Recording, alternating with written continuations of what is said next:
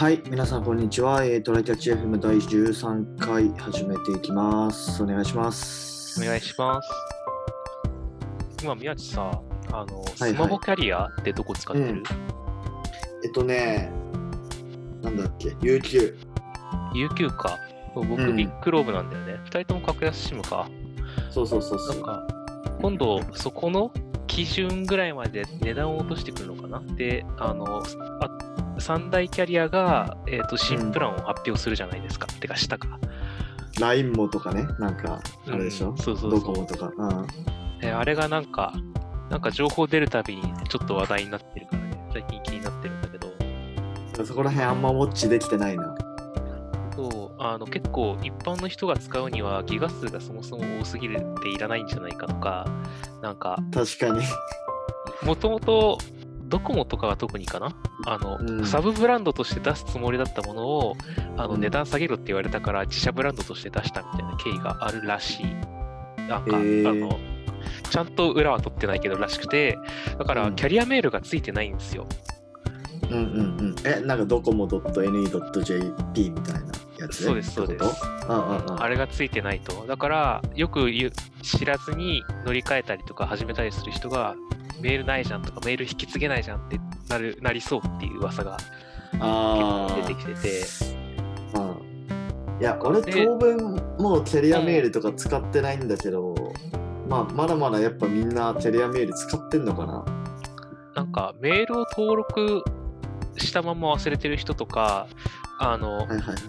少し前に大学の教授やってる人と話をした時とかに聞いたんだけど、最近の学生さん、メールってものをあまり使ってないって話があ、そうなんだ、やっぱ。噂はあって、だから、なんかアプリで完結しちゃうしさ、うんうんうんうん。だからなんか、あんまりその Gmail とかも使ってない人もいるらしいから、そういう人は使ってんじゃないかなと思うんだよね。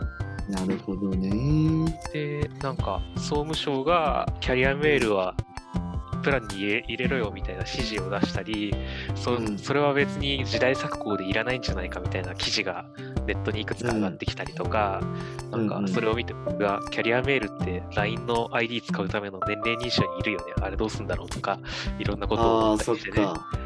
あ、それ以外できないのか。そうそう、だから僕とか宮地は今できないよね。あの、キャリア、三大キャリアじゃないから。ああ、そっか。やってなかったかな。なんかうん、ももしかしたらやってなかったかもしんない。過去にやってたら、もしかしたら引き継げてるかもしれないけど、新たにはできなくて、だからあの QR コードを URL 化したやつを発行できるから、それでやり取りとかはできるんだけど、だから LINE も LINE で、なんかそれでしか年齢認証できないのどうなのって思うけどね。僕もね、そこが問題だとは思うし、あのまあ なんなら三大キャリアのうち一つはソフトバンク &LINE になってるから、そこは LINE どうせ使えるんだろうけどね。ああ、なるほどね。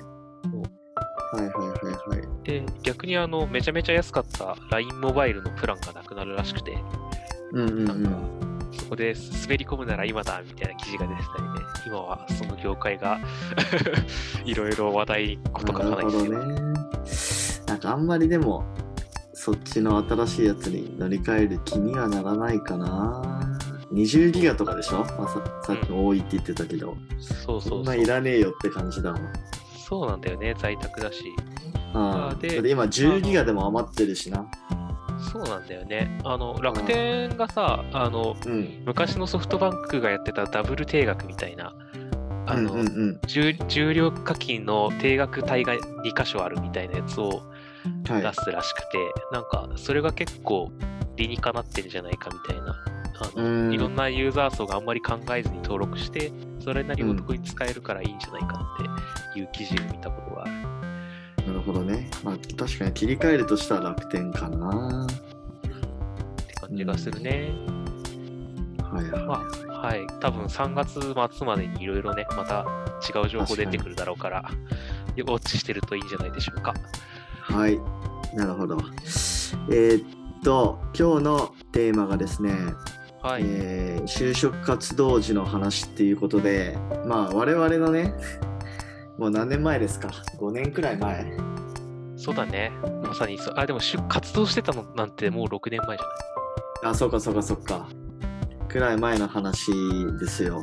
まあ、ちょっとしていこうかなと思って、まあ、多分今の大学3年生、まあ、4月から4年生の人たちは、まあ、多分この12月くらいで、まあ、なんか説明会とか多分聞いてうんで多分3月くらいからいよいよ面接とか始まってくるのかなっていうそうだね。だと解思うんですよね禁が3、4月どっちか。あの、経団連のあれがね。そうそうそうそう、まあ、だからちょっとねネタとしてねまあ我々のもちょっと話してみましょうよっていうか、まああんまりそういう話したことないなと思って2人で確かにそうね。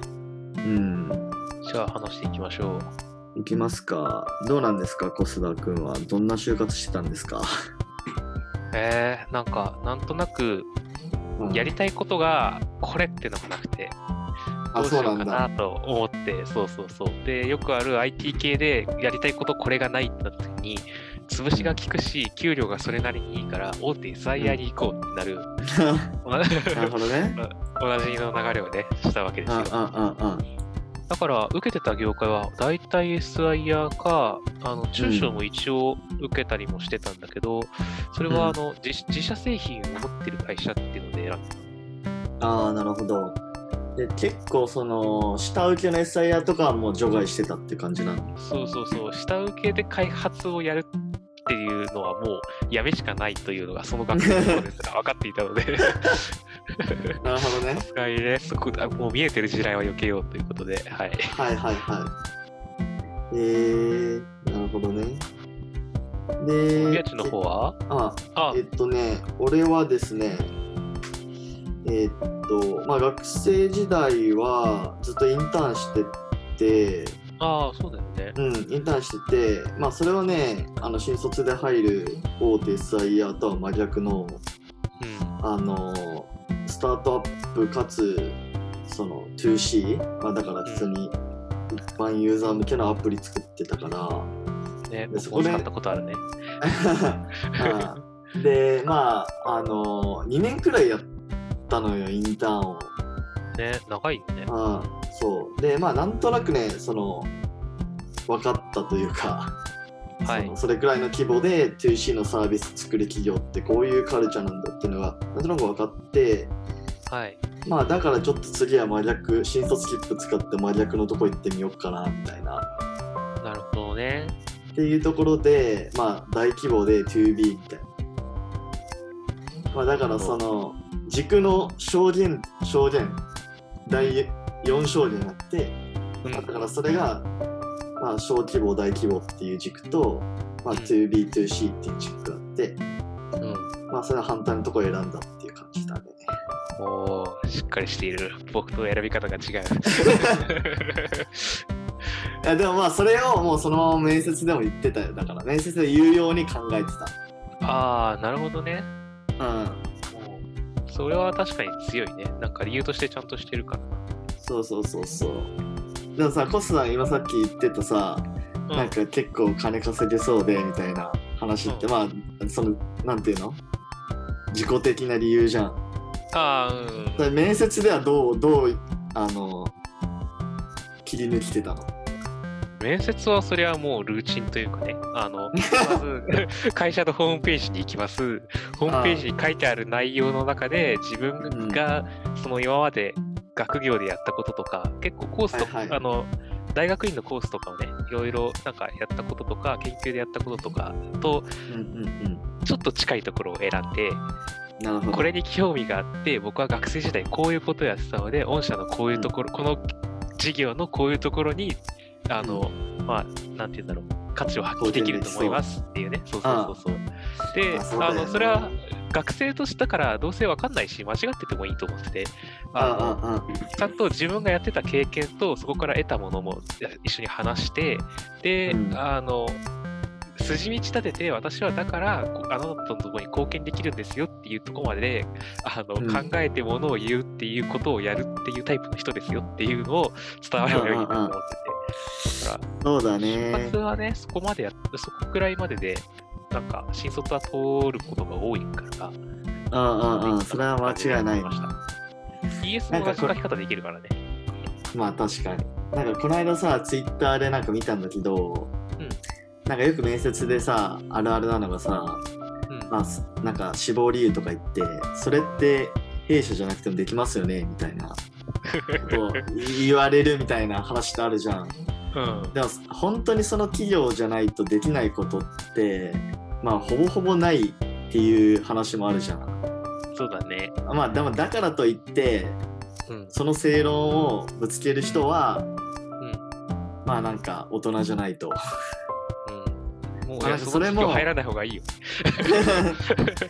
いやでもあ、まあまあうんでも言うてその企業しかできなんかできないことを持ってる強みとして持ってる企業って少ないから。そうだね。あまあだからまあそれを理解した上で大人になって、まあ、ある程度こう筋道立ててうん。まあその死亡理由を考えられる人っていうのがまあ求められているんですよみたいなことをまあ言われ言ってる人がいてね、そうだね。うそれはん、まあそれはまあ確かにそうかなっていう気はした、うなんかあの残念ながら本当にどこでもいいじゃんっていうものは、さっきのあの、うん会社ホームページを見て選ぶ題材に僕も選んでなかったのよ。あまあ強みやろっていう、ここは強みでええやろっていうところを選んでて、うんうんうんそれでも、そのそれこそ GAFA に負けてますとか、そういうレベルでイチャモンつけてくる企業は、じゃあもう入らなくていいや、そんな面接やると。尋ねるけれど。まあね、ある程度やっぱそのなんて言うんだろうな歩み寄りというか一応うんその会社とか企業研究ししてきましたよという姿勢を見せるっていうのは大事だよね。そうね。それは大事だと思う。うんお互いの誠意みたいなもんだからね。そうそうそうそう。でもまあなんだろうねそれってある種こう社会人としての礼儀っていうのかわかんないけどまあそれを受け入れられない人もまあいるっちゃいるだろうね。まあ、そこは、あの、お互い現実を見るというか、会社としては、あの、なんだろう、い同じ、平凡な人の中では、自分のところにちゃんと興味を持って見てきてくれる人を選びたいし、あの、自分に興味なくてもめっちゃ優秀だったら取りたいわけじゃんか。まあね確かにそ。の、どっちかにはなってくださいね。そどっちでもないのに、お落ちたら文句言わないでくださいねって話だと思う。まあね確かに。はいはいちなみにさその、はいエントリーって何社くらいしてた？えー、エントリー自体は結構柔軟者してたかもだけど、ちゃんと、んなんか、面接まで行こうってやって行ったのは、何社だろう、中小含めて6、7社とかじゃない？ああなるほど。なんかさそこってまあ俺とかはさもう文系の次第のそんな頭良くないところの卒業だからさ、はい。結構上常識感としてはさなんかうん、普通に50社100社エントリーするのよ。ああ、はい。ああだからそこってやっぱさ大学院卒だと全くやっぱ常識が違ってくんのかな。いや、でもね、同じ学科でもめっちゃ受けてる人はいたよ。いたけど、あそうなんだ。あの楽さはああの、どっちが楽かっていう意味だと、そっちより全然楽だとは思う。そのあの送って足切りされないかっていう話が学校であるから、そこはあると思うけど、そうだね、僕が少なかったっていうのは、まあ、ああるる気がする。先輩とかももっと受けてたし、で僕がめん。どくさかったのと、あの、なんか ES のを途中からさっき言ったような、あの、流れで書いたら、あの全部通るようになってきたから、なんか、あ通過率いいからいいかと思って。まあそうだよね。俺も結局10社も行かなかった気がするな。うん。あでもね俺ねあのー結局ね就活ね3回くらいやってんだよね多分。あ、そうなんだ。うん。タイミング的にってこと？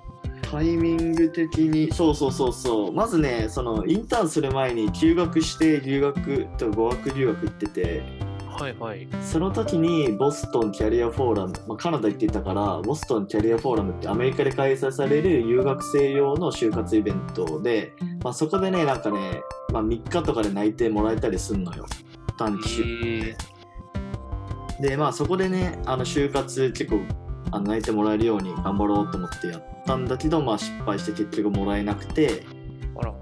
でその後帰国してインターンやってる最中にうんまたそういうウェブ系とかのうん。あの非エンジニア職とかでマーケターとか、まあ、プランナーとかっていう職種でやってまあ、それもなんかねうまくいかず。へえ。いややっぱエンジニアだなと思って、まあ、プログラミング勉強し直して就活し直してまあその新卒の会社に、まあ、入ったっていう経緯があるから、まあ、トータルで見ると、まあ、結構エントリーしてるんだけど、まあ、最終的な就活で見るとまあ10社いかないくらいかな。うんなんか宮地マーケターとかもできそうだけど、どっちだったかななんか意外だね。まあ、すあー 今でこそそれなりにこううんいろいろ経験させてもらったけど、まあその時はやっぱね学生にちょっと毛が生えたくらいのもんで全然でしたよ。まあ、そっか。時期的なものもあるよね。ねそうまあしかも世の中にはもっとね優秀な学生がたくさんいたよやっぱり。インターンとかでもあ分かった気だね。うん。まあそんな感じかな俺の就活は。か。うん。まあでも、結局、その流れでお互い同じところにたどり着くのもなかなか面白い話だよね。まあ全然ねその通ってきた道も就活の仕方も違うのに結局ね同じ会社で、まあ、似たようなことをしてるっていう意味では面白いよね。ね。これがし、なんか、日本の新卒採用の形でいろいろ言われたりするけど、こういうところも面白さだよね。なんかいろんなバックグラウンドの人が、その関係ない、学部と関係ない職人でも入ってくるとか、そういうのがあったりするし、うんうんうんうん面白いところだと思うね。まあ、特にね大企業とかさうん同期が、まあ、数十人数百人レベルでいるわけじゃん。うんうん。なんかそれってやっぱでかいよなと思うね。そうだね。うん面白いやついろいろいるしね。そうそうそうそう。しかもまあそのその新卒の企業辞めてもさそのネットワークとかでさうん なんか有効活用できたりするじゃん。そうね。はい僕らの仲いい同期、もう半分ぐらい会社他のとこ行ってるもんね。そうそうそうそう。